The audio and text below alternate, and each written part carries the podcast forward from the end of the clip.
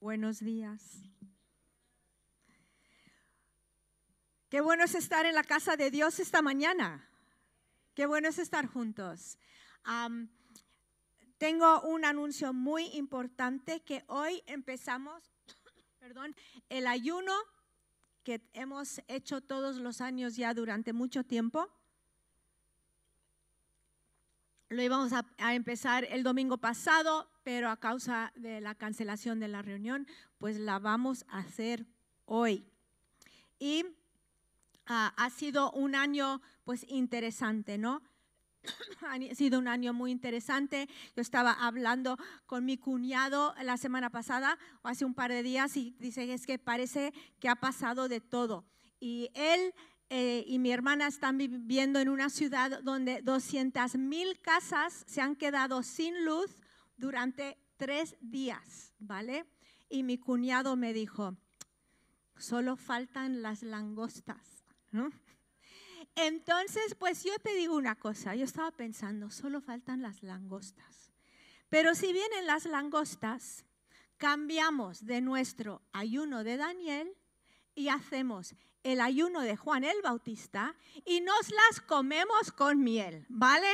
Y vivimos vidas de victoria, pase lo que pase.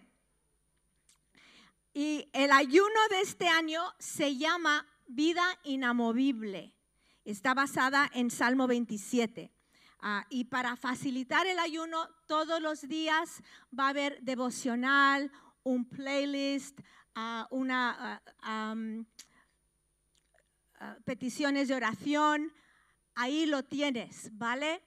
Puedes, afuera está en la tele, en la pantalla, puedes escanearlo, si no, nos sigues en las redes, en los y, y ahí hay lo que, para ayudarte a arrancar en un ayuno, porque a veces dices, pues ahora voy a orar y qué hago, cómo lo hago, pues ahí está palabra para leer, nos lo han facilitado mucho, va a ser una gran ayuda, Y luego los miércoles, los lunes y los miércoles a las 8 de la tarde hay oración por YouTube. Así que únete y vamos a orar todos juntos. Y además te animo a orar con personas, por Zoom, personas en tu casa juntaros. A veces hacemos de la oración algo tan complicado cuando realmente es hablar con Dios, es juntarte con alguien y decir, vamos a, orar por lo que tú tienes en tu corazón. ¿Qué es lo que te pesa? ¿Qué es lo que te carga? Y, y, esto es, y pues vamos a levantarlo al Señor. ¿Y a ti qué te pesa? Y es simplemente orar juntos, levantar juntos las peticiones, las, las, cargas de las personas a tu alrededor y, y vamos a ver, vamos a orar por un mover precioso de Dios en medio nuestro, ¿vale? Porque son peticiones, es ver la mano de Dios en nuestras vidas como individuos, pero también en nuestra iglesia. Necesitamos un aliento fresco, necesitamos una lluvia del cielo y vamos a creer y vamos a orar por esto. Entonces, piensa en alguien y, y llámales y dice, oye, ¿quieres orar? No tiene que ser todos los días, a lo mejor sí es todos los días. Y vamos a hacer de este ayuno un tiempo de búsqueda muy precioso y encontrarnos con Él. Y otra cosa que vamos a hacer todos como iglesia, vamos a memorizar el Salmo 27. A ver, no sé hace cuánto memorizaste algo. Además de tú ya ni tienes que recordar tu número de teléfono, ¿no? Pero vamos a memorizarlo juntos y vamos a ver el Salmo 27 1 a 3. Si lo pueden poner, no les di las, los versículos antes, lo siento, si no, eh, si no lo tenéis, no importa, pero aquí está. Y vamos a leerlo todos juntos. ¿Listos? El Señor es mi luz y mi salvación. ¿A quién temeré? El Señor es la fortaleza de mi vida. ¿De quién tendré temor? cuando los malhechores vinieron sobre mí para devorar mis carnes, Ellos, mis adversarios y mis enemigos, tropezaron y cayeron. Aunque un ejército acampe contra mí, no temerá mi corazón, aunque en mi contra se levante guerra, a pesar de ello estaré confiado. Vamos a empezar con esos tres versículos. Esos son los versículos de hoy. Cuando llegues a casa, los lees, los repasas, los, los escuchas. Yo que sé cómo lo vas a hacer, pero el la semana que viene hay examen, ¿vale? ¿Por qué una vida inamovible? La vida de todo el mundo pasa por tiempos cuando es sacudido. Y este año pues lo hemos visto, ¿no? Lo hemos visto lo incierto, hemos visto lo incierto que es todo. Yo estaba repasando unas notas que tomé de Joey Shaw, un pastor que predicó dos veces el año pasado ahí en Galileo, un misionero impresionante que va a los pueblos no alcanzados. Yo estaba leyendo su libro y me impactó lo que dijo. Dice, no tenemos control. La atracción del confort es que nos tienta a pensar que estamos en control. No nos tenemos que recordar que no toma mucho para deshacernos por completo. Un cáncer, una bala, un pequeño coágulo de sangre. Luego yo agrego un virus, una pérdida. Tú puedes rellenar el espacio con lo que más temes y ver si no estás sobre una roca inamovible, este mundo frágil te puede destruir. Y todos deseamos ser inamovibles. Pero una vida inamovible, ¿qué no es? No es una vida sin problemas, no es una vida sin retos, no es una vida sin desafíos. Sí es, ¿qué es? Es una vida vivida por encima de nuestros problemas por medio de una vida en Dios, una fe en Dios, una vida de la, eh, basada en la escritura. Es una fe plantada en tierra sólida. Cuando viene el viento, quizás se mueve de un lado para otro, pero no se rompe y no se cae. Como las palmeras que ves en los huracanes, ¿no? En los países tropicales, que están Luego al día siguiente, rectitos. Así es una vida inamovible. Una persona inamovible es una persona que aprende a llenar su corazón y su boca con las promesas inamovibles de Dios. En 1995, el terremoto de Kobe, Japón, mató a 5.470 personas, lesionó a 33.000 y dejó a 300.000 sin hogar. Y solo tembló 20 segundos. Pero en esos segundos miles de vidas fueron destruidas. Y los terremotos han cambiado la forma de construir en los lugares donde hay fallas. Ahora, ¿qué hacen? Pues piensan esos edificios, esos rascacielos altos, los construyen para poder sobrevivir y no derrumbarse en un terremoto. Son fuertes, son flexibles y tienen un fundamento para resistir, para resistir las fuerzas de la naturaleza. Y una vida inamovible se parece en que resiste, es flexible y tiene un fundamento profundo y hecho para resistir. Podemos tener una vida inamovible cuando el diablo viene en nuestra contra, cuando las personas nos atacan, cuando la oscuridad intenta abrumarnos, cuando las injusticias de las circunstancias nos sorprenden, hasta cuando nosotros mismos nos equivocamos y creamos un caos. Podemos vivir una vida inamovible. Una vida inamovible es una vida anclada, indestructible. En Lucas 6:48 Jesús cuenta una parábola y dice, es semejante a un hombre que al edificar su casa cavó hondo y echó cimiento sobre la roca. Y cuando vino una inundación, el torrente dio con fuerza contra aquella casa, pero no pudo moverla porque había sido bien construida. Este hombre solo estaba construyendo una casa, pero nosotros estamos construyendo nuestras vidas. Nadie lo puede hacer por ti, solo tú. Tú puedes estar casado con la mujer más espiritual del mundo mundial. Tú puedes estar casada con el hombre de Dios más fuerte que has conocido en la vida. Tú puedes estar, tener unos padres que aman a Dios con todo su corazón, pero solo tú puedes construir el fundamento de tu vida. Solo tú.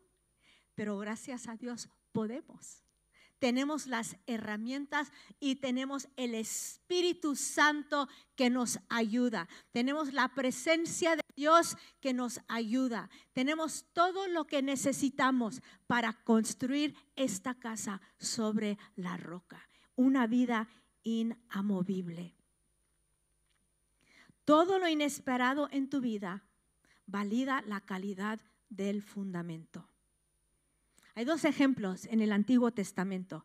El ejemplo del pueblo de Israel y luego el de Job. Dios se lo explicó claramente al pueblo de Israel cuando estaban en el desierto. En Deuteronomio 8.2 dice, y te acordarás de todo el camino por donde el Señor tu Dios te ha traído por el desierto durante estos 40 años para humillarte, probándote a fin de saber lo que había en tu corazón, si guardarías o no sus mandamientos. Y luego el versículo 3 del capítulo 13 dice, porque el Señor tu Dios te está probando para ver si amas al Señor tu Dios con todo tu corazón y con todo tu alma. ¿Qué es lo que te ha sacudido?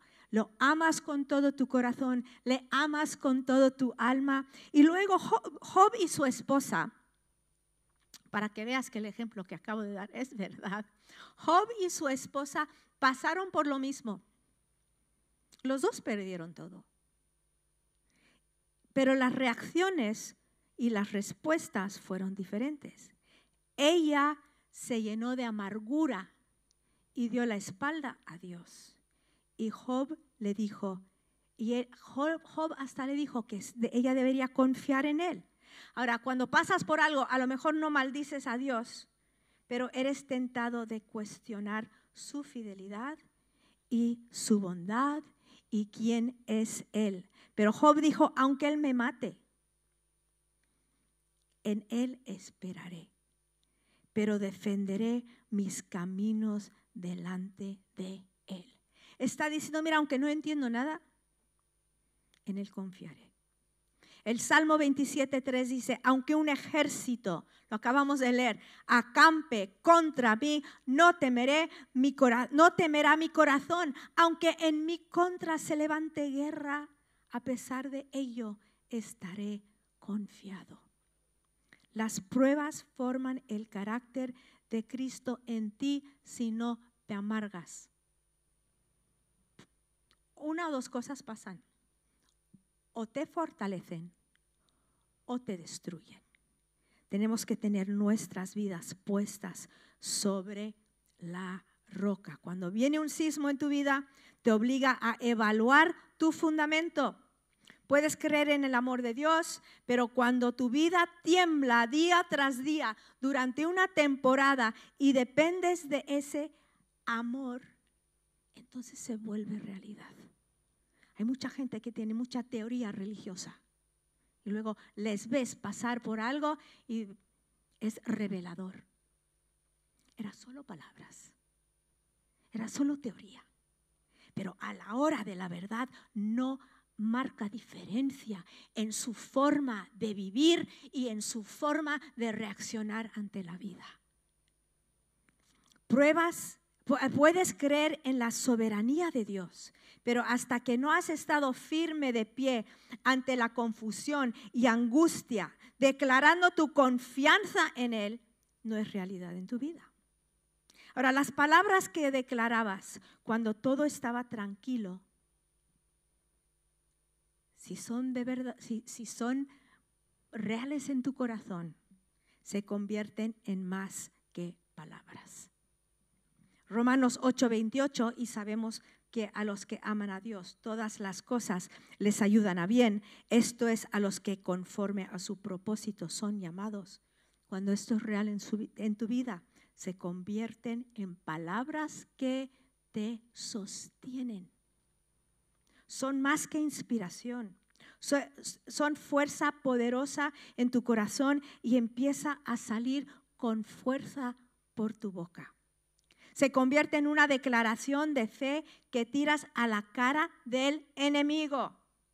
Nada de nada te puede quitar de los brazos amorosos de Dios. Nadie te puede quitar de ahí. Ni pérdida, ni traición, ni abuso, ni decepción, ni desilusión, ni desengaño. Nada. No entiendo nada de nada, pero una cosa sé. Y eso es que tú eres un Dios bueno y un Dios que me amas y que tú estás en control. Tienes que construir tu vida en fe y en confianza absoluta en Él, que Él sabe lo que hace, que Él está contigo, que Él te va a guiar, que Él te va a sacar, que Él te va a proveer. Tienes que construir tu vida en esa confianza. Si tu fe en su bondad es tu fundamento, entonces el edificio se mantendrá pase lo que pase. Una vida inamovible está fundada sobre la, palabra inamovible de Dios. Y cuando tú declaras la palabra, puede cambiar un día negro en un día lleno de esperanza. ¿Por qué? Porque son palabras mágicas. No, no son palabras mágicas. Porque no te recuerdan porque te recuerdan. Cuando tú declaras la palabra de Dios, te recuerda quién es Él. Te recuerda lo que hizo. ¿Qué es? ¿Quién eres tú? Te recuerdan sus promesas, te recuerda su grandeza. Las palabras son poderosas. Todos aquí hemos sido afectados por palabras. Nos hemos encontrado con personas que nos han animado con palabras para creer. Nos hemos encontrado con personas que nos han hecho sentir que lo negro va a ir peor, de peor en peor. De esta nos salimos, ¿no? ¿Cuántos han dicho eso? ¿Te han dicho eso en los últimos meses? Uy, a ver si salimos de esto. Uy, no. No, pero luego hay personas que esas mismas palabras que ellos dicen te levantan, levantan tu espíritu, levantan tu ánimo, te ayudan a cambiar la mirada de aquí hacia arriba. Las palabras son poderosas. Cuando Dios creó al mundo, habló, habló palabras. Y queremos en este ayuno animarnos a cambiar nuestra forma de hablar. De la forma que hablas acerca de tu vida, de la forma que hablas acerca de Dios, de la forma que hablas acerca de tus circunstancias. Vamos a cambiar la forma de hablar. Ahora, yo tengo un ejemplo muy poderoso de cómo son las palabras y cómo las palabras pueden romper la incredulidad sobre una vida. Ahora, esto no tiene mm, no está en el contexto del Salmo 27, ¿vale? Pero es algo que a mí me impactó mucho porque tenía que ver con mi tía, la hermana de mi madre, y mi tío, ¿no? Entonces, mi, mi tía era creyente, mi tío no era creyente. Él nunca iba a la iglesia, él la dejaba a ella, no le hacía la vida imposible, ella podía hacer lo que ella quería, pero cuando estaban en el coche, ella le leía la Biblia, ¿vale? Le leía y él se dejaba, se dejaba. Y luego de vez en cuando, pues él miraba a un predicador en la tele. y estaba ella con él y ella, porque el Romanos 10, 10 dice, porque con el corazón se cree para justicia y con la boca se confiesa para salvación. Entonces ella estaba leyendo la Biblia y ella le estaba leyendo, le estaba leyendo esto. Y luego lo mira y ahora él, ya tenía sesenta y tantos años, ¿vale? Habían estado, sus hijos ya, tenían nietos, no, no eran una parejita, había pasado décadas juntos. Y ella lo mira y le dice, cariño, pero tú crees esto, porque tantos años leyéndole la Biblia, ¿no? Y le mira y le dice, piensa un rato y dice, claro que lo creo. Dice, lo creo, lo creo. El domingo siguiente estaba en la iglesia, tomó la Santa Cena, empezó a orar por todo el mundo. ¿Ves? Eso de confesar, lo creo, rompió una algo sobre su vida. Las palabras son poderosas. Una declaración de fe es simplemente recordar la fidelidad absoluta de la palabra de Dios y dejar que tus oídos lo oigan. No es ser positivo, ni tiene que ver con el positivismo, es hablar la palabra de Dios. Se basa en lo que Él ha dicho. Cuando Jesús fue tentado, Él que declaró, escrito está. No dijo, pues creo, pues siento, pues a lo mejor, diablito, déjame. No, Él dijo, escrito está, escrito está. Puso lo que ya estaba en su corazón, lo puso en su boca y lo habló. Y tuvo poder. Es importante saber lo que dice la palabra de Dios. Dices, ay, yo no quiero leer la Biblia, es que, que no, cómetela, cómetela. Que sea parte de ti, porque luego cuando viene el diablo, cuando vienen los, las pruebas, cuando se cae el mundo a tu alrededor, esa palabra que tú has puesto surge en ti y te mantiene, te mantiene firme. Cuando Jesús dijo, escrito está, Él tenía ya esa palabra ahí. Por eso vamos a memorizar el Salmo 27, porque vas a poder decir, aunque guerra se levante en contra de mí, yo no tengo y vas a tener eso ahí. En Colosenses 3:16 dice que la palabra de Cristo habite en abundancia en vosotros, con toda sabiduría, enseñándoos, amonestándoos unos a otros con salmos, himnos y canciones espirituales, cantando a Dios con acción de gracias en vuestros corazones. No puedes amonestar a nadie en silencio. Tienes que hablar. No te, puedes amonestar a ti en silencio. Tienes que hablar. Y yo te digo que yo he predicado mis mejores sermones en frente del espejo. Y me he dicho un par de cosas. Y me he animado en Dios. Y me he recordado quién soy.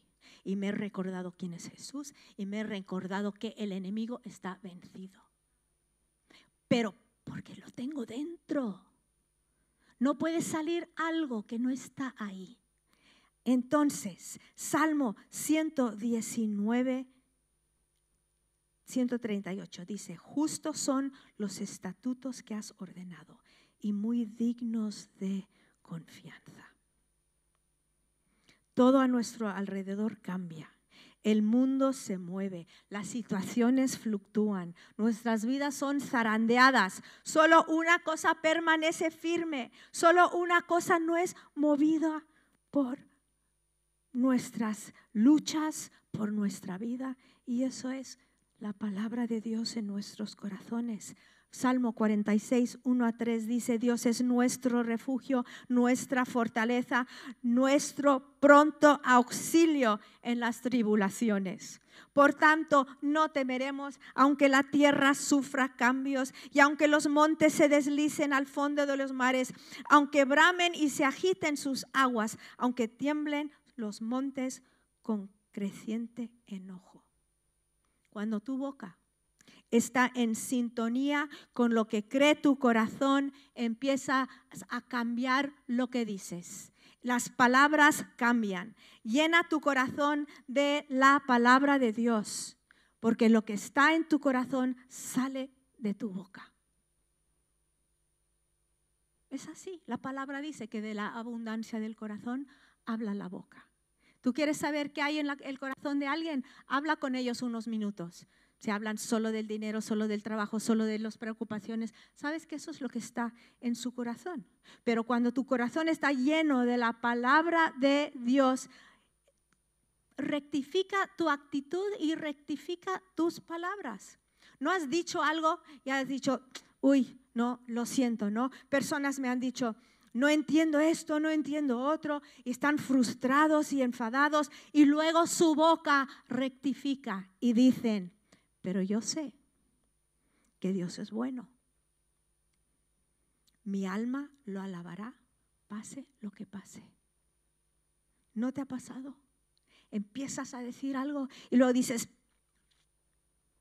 Igual estuve en un, en un entierro hace, hace poco y la, la, esposa dijo, ah, yo no entiendo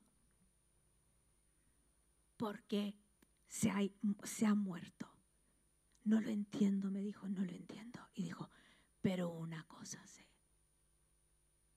que lo veré otra vez y que pasaremos la eternidad en la presencia de Dios. Lo que ella sabía rectificó su actitud, pero así.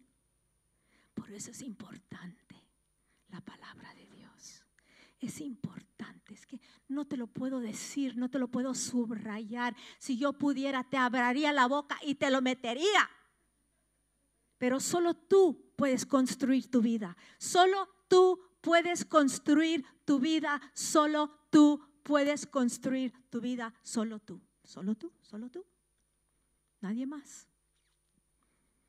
Llena tu corazón con los propósitos de Dios. Una declaración de fe afirma lo que crees y sobre qué terreno estás cimentado. ¿Qué palabras salen de tu boca cuando oyes noticias malas inesperadas? ¿No? La mujer de Job maldijo a Dios. No es lo que quiero escoger yo. ¿Qué es lo que creía Job?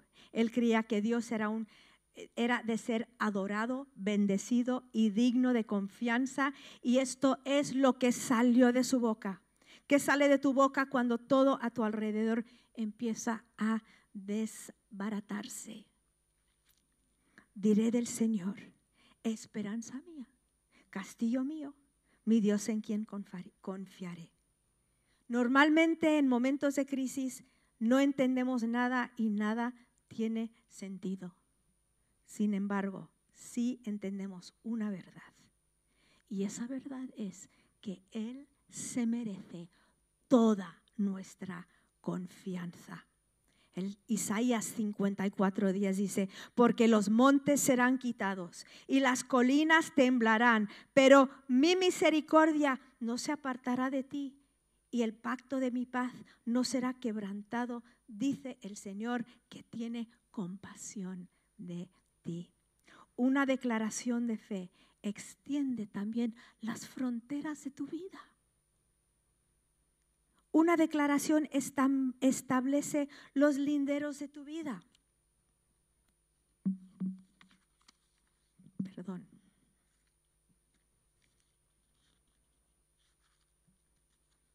Se pegan. No pierdes el hilo ¿eh? de lo que estoy diciendo. En el Antiguo Testamento había linderos que marcaban dónde empezaba y terminaba la herencia de una familia. Y con tus palabras que salen de un corazón que cree, puedes extender tu futuro o puedes encogerlo. Puedes aumentar tu territorio o achicarlo con lo que sale de tu boca. Y recalco, no estoy hablando de cosas de positivismo, positivismo, no estoy hablando de ah, Dios me va a dar un coche nuevo, Dios me va a dar un coche nuevo, Dios me va a dar un coche nuevo, Dios me va a dar un coche nuevo. No, estoy hablando de algo en tu corazón que, que importa. Cosas reales, cosas eternas. Puedes aumentar las posibilidades de tu vida o destruir el espíritu de fe. Dios puede abrir una puerta, pero si no vives en fe, no pasarás por la puerta que Dios te ha abierto. Dios puede abrirla y tú ni verla. Puedes limitar la obra de Dios en tu vida a través de tu confesión porque cancelas la fe que quiere crecer en tu corazón. Tus palabras pueden sembrar semillas que traerán cosecha. Tus palabras edifican tu espíritu y tu fe. Tus palabras muestran que confías que Dios está obrando en tu vida y que Él desea lo mejor para ti. Tus palabras te dejan oír lo que siente tu corazón. Por eso necesitas predicarte. Por eso necesitas decirlo en voz alto. Porque a veces tus oídos necesitan escucharte. También orar en voz alta. Yo sé, Dios, oye nuestros pensamientos. Dios oye nuestro corazón. Pero decirlo. Alabar cuando cantamos aquí, esto no es un concurso de la voz, ¿vale? La mayoría de nosotros cantamos fatal. O estaríamos todos aquí. Pero canta, que te puedas escuchar, que puedas escuchar la alabanza que sale de tu corazón hacia el cielo. Necesitamos escucharnos. No dejes de declarar tu fe y no dejes que esa palabra declarar te asuste, ¿vale? Si no te gusta, ah, yo no creo en las declaraciones, pues busca una otra palabra, ¿vale? Que te guste más. Repite la palabra de Dios, habla la palabra de Dios, recuerda la palabra de Dios. Si no quieres declararla, recuérdala, pero dila para que lo oigas, ¿no? Los eventos en la vida de Job ocurrieron en un día. Él era como el Bill Gates del mundo antiguo, ¿no? Rico, respetado. Y en una noche su vida se, se desintegró. Sin embargo, de su boca salió lo que él había sembrado durante años en su corazón. Cuando todo va relativamente bien, es cuando sembramos palabras en nuestras vidas. No esperes hasta que llegue una situación difícil. Siémbralo ahora. Ahora. Ahora.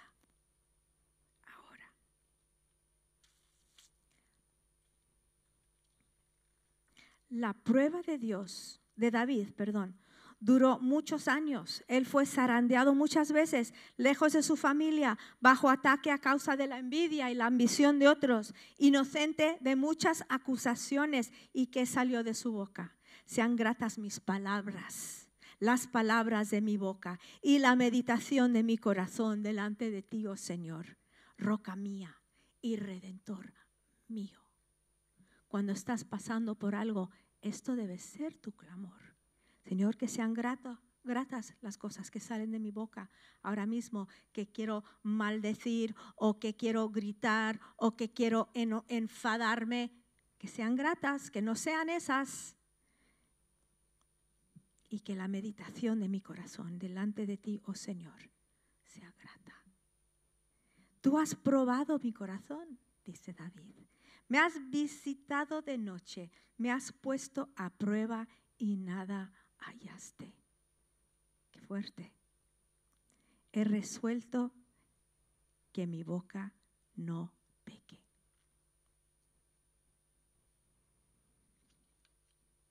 El Señor es mi luz y mi salvación. ¿A quién temeré?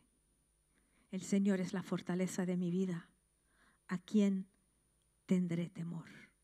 cuando los malhechores vinieron sobre mí para devorar mis carnes, ellos, mis adversarios y mis enemigos, tropecieron, tropezaron y cayeron.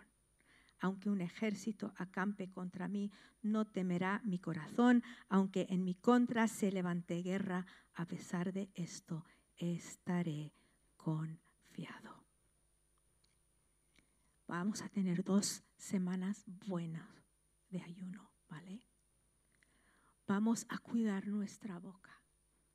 A lo mejor tú nunca has prestado atención. A lo mejor tú estás aquí en esta mañana y no conoces a Dios. Nunca has entregado tu vida a Jesús. Nunca has reconocido lo que Él ha hecho por ti en la cruz. A lo mejor has ido a la iglesia toda la vida, pero no lo has hecho tuyo. A lo mejor eres como mi tío, que has escuchado y esta mañana es el día que tú necesitas confesar con tu boca que crees. Normalmente cuando empezamos el ayuno nos dividimos en grupitos para orar. Nos juntamos en muchas casas durante el, ayuno y sabemos que no podemos por la situación del COVID. Entonces he pedido a varias personas que pasen y vamos a orar. Ellos o nosotros vamos a orar con ellos, ¿vale? Y ah, vamos a ponernos de pie. Pueden pasar los de alabanza, por favor. Y vamos a primero a responder a este mensaje, ¿vale? ¿Cómo respondemos? No podemos pasar adelante. Y, los que van a orar, sí, si quieren ya bajar, porfa, las personas que he dicho. Y vamos a responder a este mensaje. Vamos, nadie quiere que su vida se derrumba. A lo mejor tú ahora mismo sientes que tu vida está siendo sacudida. Pues vamos a levantar nuestras vidas al Señor, ¿vale? Entonces, ¿qué, te pido que hagas? O que levantes tu mano en oración, que pongas tu mano sobre tu corazón, lo que tú quieras, pero vamos a responder a este mensaje. Y luego vamos a empezar el ayuno orando por, por amistad cristiana, por nuestra ciudad y diferentes cosas. Y no, cuando otros empiecen a orar, no te ah, desenfoques, ¿vale? No te, no te vayas en tu mente. Ora con nosotros. La palabra dice, donde dos o tres están unidos, Él está. Y cuando dos se ponen de acuerdo para tocar algo, Él escucha. Señor, venimos a ti en esta mañana como iglesia y como personas.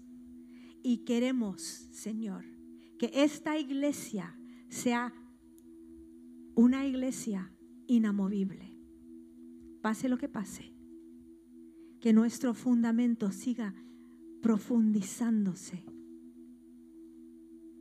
y que sea una iglesia que no se mueve y que alcanza a muchos.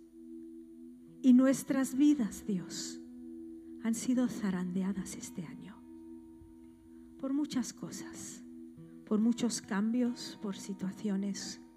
Pero tú eres un Dios que no se mueve, eres un Dios que nunca cambia. Y en ti hemos puesto nuestra confianza. Vamos a decirlo juntos. En ti hemos puesto nuestra confianza. En ti he puesto mi confianza y no seré movido. En el nombre de Jesús. Gracias, gracias, gracias Señor.